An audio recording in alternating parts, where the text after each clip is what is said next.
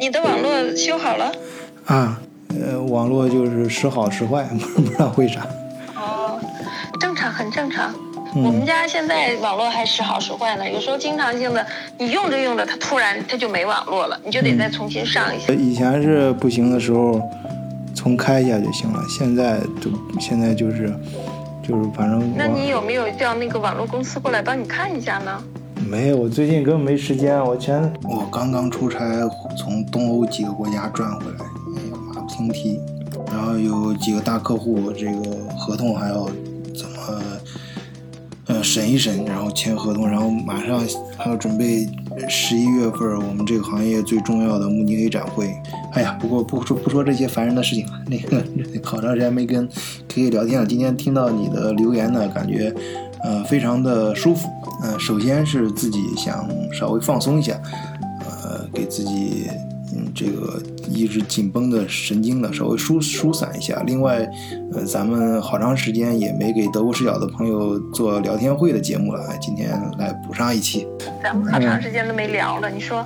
啊，对，呃，首先是非常想念 KK 啊，好长时间，这个听见你的声音，真的，你跟你，你跟你老公的声音都特别好听啊，然后那个有些音色就是一听就感觉特别舒服，听着不累，就是就感觉哎总就是像这种泉水一样，山里泉水一样，能能跳动，就是能听着感觉，哎，总是好像说点什么有意思的事儿，而且而且感觉就是至少能感觉到说话这个人。哎，那个精神非常的 非常的饱满，主要是我说话那个带的那个带的那个那个那个那个就劲儿有很有生活气息啊太对对对太足了，然后啊对对对又有对又有那种跳跃感，嗯。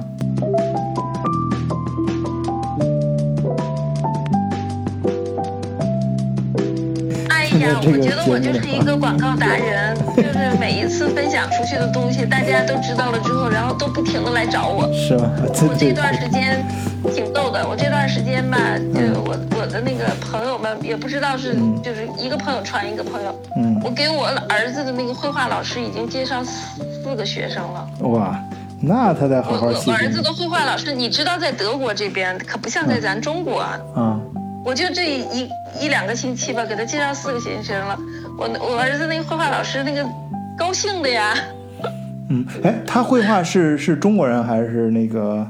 不是的，是是俄罗斯裔的德国人。他绘画是怎么教呀？是是就是传统那种从素描什么开始一点点这样教哦，奶奶奶奶，我我我跟你说啊，就我为什么选择俄罗斯人呢？他介于德国人跟中国人之间，啊他对你属于管啊又不管的这个状态。中国人就是什么素描啊，包括现在很多上网课的什么跟着网上画素描什么的，其实我我都包括跟着网上画画，都中国人教的。我我不是自己朋友，我不说这个话的，啊，我都不建议去学，太死板了。是啊？那个网上学画画真的是毁人呢。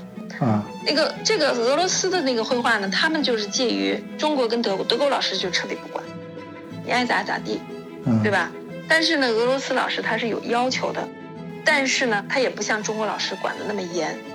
我儿子才学了一年多，我嗯明显感觉到，我儿子那个就是，倒不能说他我儿子是个天才吧，但是他身上的绘画的那个天分被老师给带动出来了。哦，我就问我儿子，我说你上课的时候，老师教没教你们如何勾线、如何画素描、如何怎么处理这个结构图？嗯说老师不讲。我说那你上课去画什么呢？他说我们就自己选一幅画，完了自己画。如果这个地方不会画呢，我们就叫老师，老师过来给你讲几下。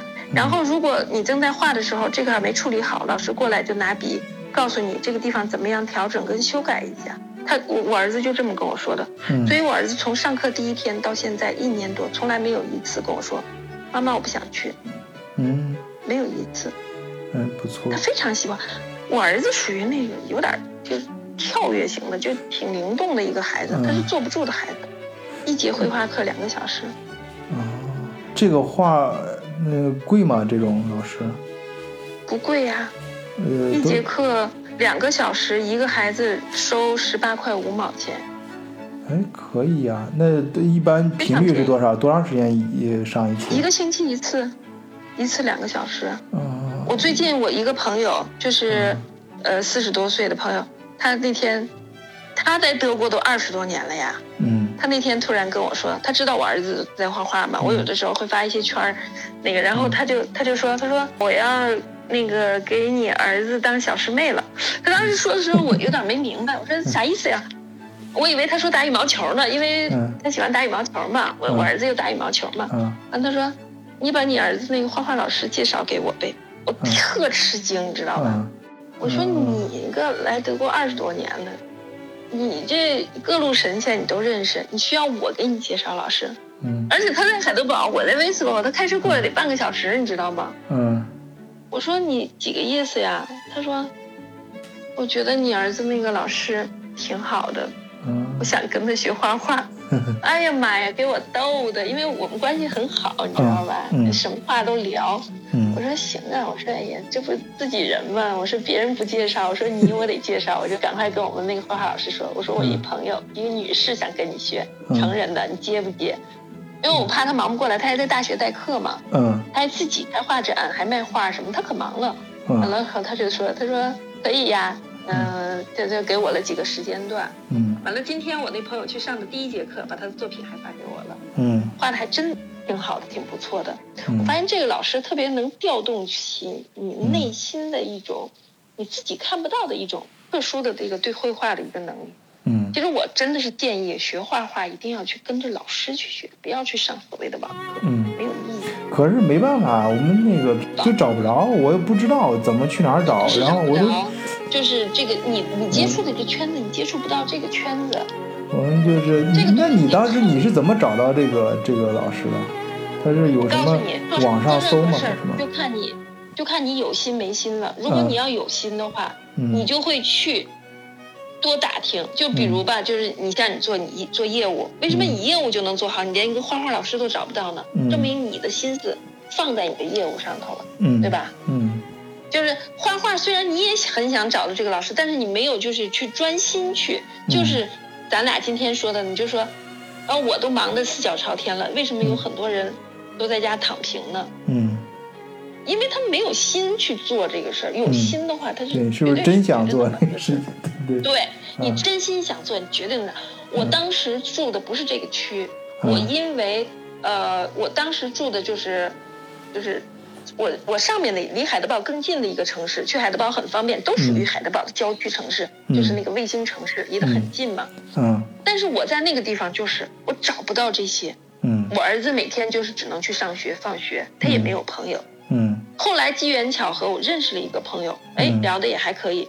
然后他就住在我现在的这个城市。嗯完了，我们聊的时候，他就说啊，我们那边那个音乐学校啊，这个这个可以这个唱歌啊，可以干什么？妈妈嘛，你知道吧？都在一起聊这个。嗯刚好机缘巧合，我朋友在这边也有一套房子，我就跟他说，我说你把你的房子留给我，嗯我说我要搬到那个城市，嗯因为在那个城市，我儿子可以参加各种就是我想让他参加的这些培训学校。嗯这我就过来了。嗯过来了之后，我马上就开始跟这个朋友，就是我们离得很近嘛，走嗯五分钟，嗯完了就可以在一起，没事儿多聊一下，接触一下。嗯那他呢是通过他的方式，然后给我找到的钢琴老师，给我找到的绘画老师，给我找到的声乐老师，嗯就相当于我搬到这个城市之后，我周围全部都是都是各种各样的技能的老师。后来你这是孟孟母三迁呐、就是你择邻很重要。就对，就是说什么呢？你注重这方面了，你就会朝着这个方面方向靠拢。嗯就我以为啊，嗯就是因为后来我才知道，我搬到这个城市，我们旁边是 SRP，嗯你知道吧知道？SRP 有很多中国人嗯，SRP 是那个软件公司很啊大的一个软件。咱们听友都知道，我那个以前介绍介绍过几次，就是全世界做管理软件最大的一个公司啊，也是上市很企业。嗯，但是我搬来的时候，我不嗯知道这儿有这么多中国人，因嗯为我也不怎么出去，也不怎么谈，就是跟我的侧重点也不一样。嗯我就出去，我都说我怎么到哪儿都见不到中国人，别人不是跟我说这边中国人很多吗？嗯我见不到，嗯逛超市也见不到，哪儿我也见不到。嗯我说我住到哪儿，别人都说中国人多，我怎么都见不到中国人？是因为我没有跟外界沟通这个渠道，所以我不知道。嗯后来我通过朋友就认识这些，我后来才知道，嗯我原来以为这边的中国人都能找到，就是像我能找到这样的好的老师。嗯后后来我一接触才知道，嗯他们都在这儿生活了 N 年了，他们都不知道身边有这样的老师。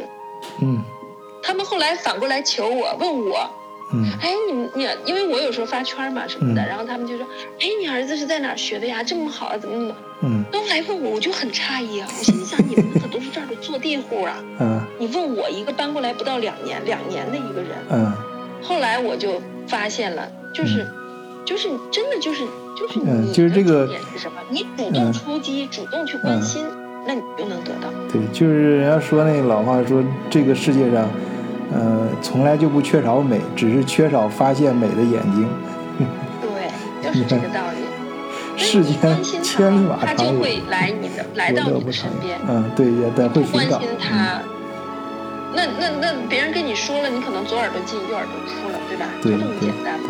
嗯，嗯，是的，所以我我我还是真的建议，就是如果有机会的话，你可以去，就是把风放出去，就告诉你周围的朋友，你需要，不管是中国人还是德国人，嗯包括你的邻居，你可千万不要忽略邻居带给你的这个信息反馈，嗯，那是非常重要的。对你，去没事儿跟他们聊天的时候，你说啊，我的孩子很想找一个很好的画画老师，嗯可能真的他就给你提供这个信息了，非常好。我我我前两天我见了一个朋友，他说他们家嗯暖气坏，呃，他说嗯他要锯一个木头，他他家大花园。嗯后来我当时就跟他说的是什么？我说为什么不去求助于你的邻居呢？嗯。我说你在德国，谁家德国男的谁家没有一个这个车库里头有大量的工具呀、嗯。他还拉着那个木头跑到黑森州的山里去绕了一大圈。儿。嗯。我说，其实如果这个事儿发生在我身上的话，或者发生在我老公身上的话，嗯，我老公肯定直接去敲邻居的门了，嗯。问人家拿着木头比划着问人家，对。你有没有这个帮我处理这个解决的？这个邻居是非常重要的呀。对。但是他就跟我说了一句什么呢？嗯他就说，我们那块儿是新盖的房子，我们的邻居都是年轻人。嗯后来我就在想，就以小见大吧，嗯小事儿想大处。嗯，他自己就把这个路给堵死了，对不对？对都，没有去尝试。嗯他自认为他的邻居。后来我去他家之后，我就发现了，嗯他家旁边就是一个工地，嗯，你家旁边就是一个工地，工地工地什么工地没有啊？啊，对，你就跟工人聊两句，是不是是，就出来了这个事情？嗯，对，对吧？你你你就是你想还是不想的事儿了，嗯对吧？嗯，对，给人点小费啊，是是都帮你顺手就帮你干了。对啊，你想得到信息，那嗯自然你就会去打听。嗯你想去做这个事儿，你自然能找到说事儿的人。嗯那我最近不是要租一个办公室吗？嗯完了之后就是呃我跟一个朋友，我们俩一起租一个办公室，嗯挺大的。嗯，然后就他就说，他就特别紧张。我说你为什么要紧张呢？他说，哎呀，我那个墙要自己刷。他说我不会刷墙，我老公也不会刷墙。嗯我说你不要紧张，放松心情。嗯我说我们自己拿着刷子嗯就可以把这个墙刷了，无非就是刷的好看与不好看。嗯，我说你，不用去紧张，嗯。对吧？嗯。我说，我就我就在帮他缓放放松这个情绪，他嗯。他不会做的事儿，然后他也不愿意花时间去做，他也不想去为做这件事儿付出时间，嗯。所以他就会焦虑去紧就要去紧张。嗯。我就跟他说，我说我们家的灯是我自己装的，嗯。我说我老公不在，我说我们家的灯是我自己装的，嗯我说在国内的时候我老公出差，我自己把家装修了一遍，嗯我，说没有什么不可能的事情，就看你想不想去做了。对，他后来就跟我说，他说我是对这个事情不感兴趣，我不想去做这个事情。嗯我就跟他说，我说这是因为你不想去做，代表你不会做。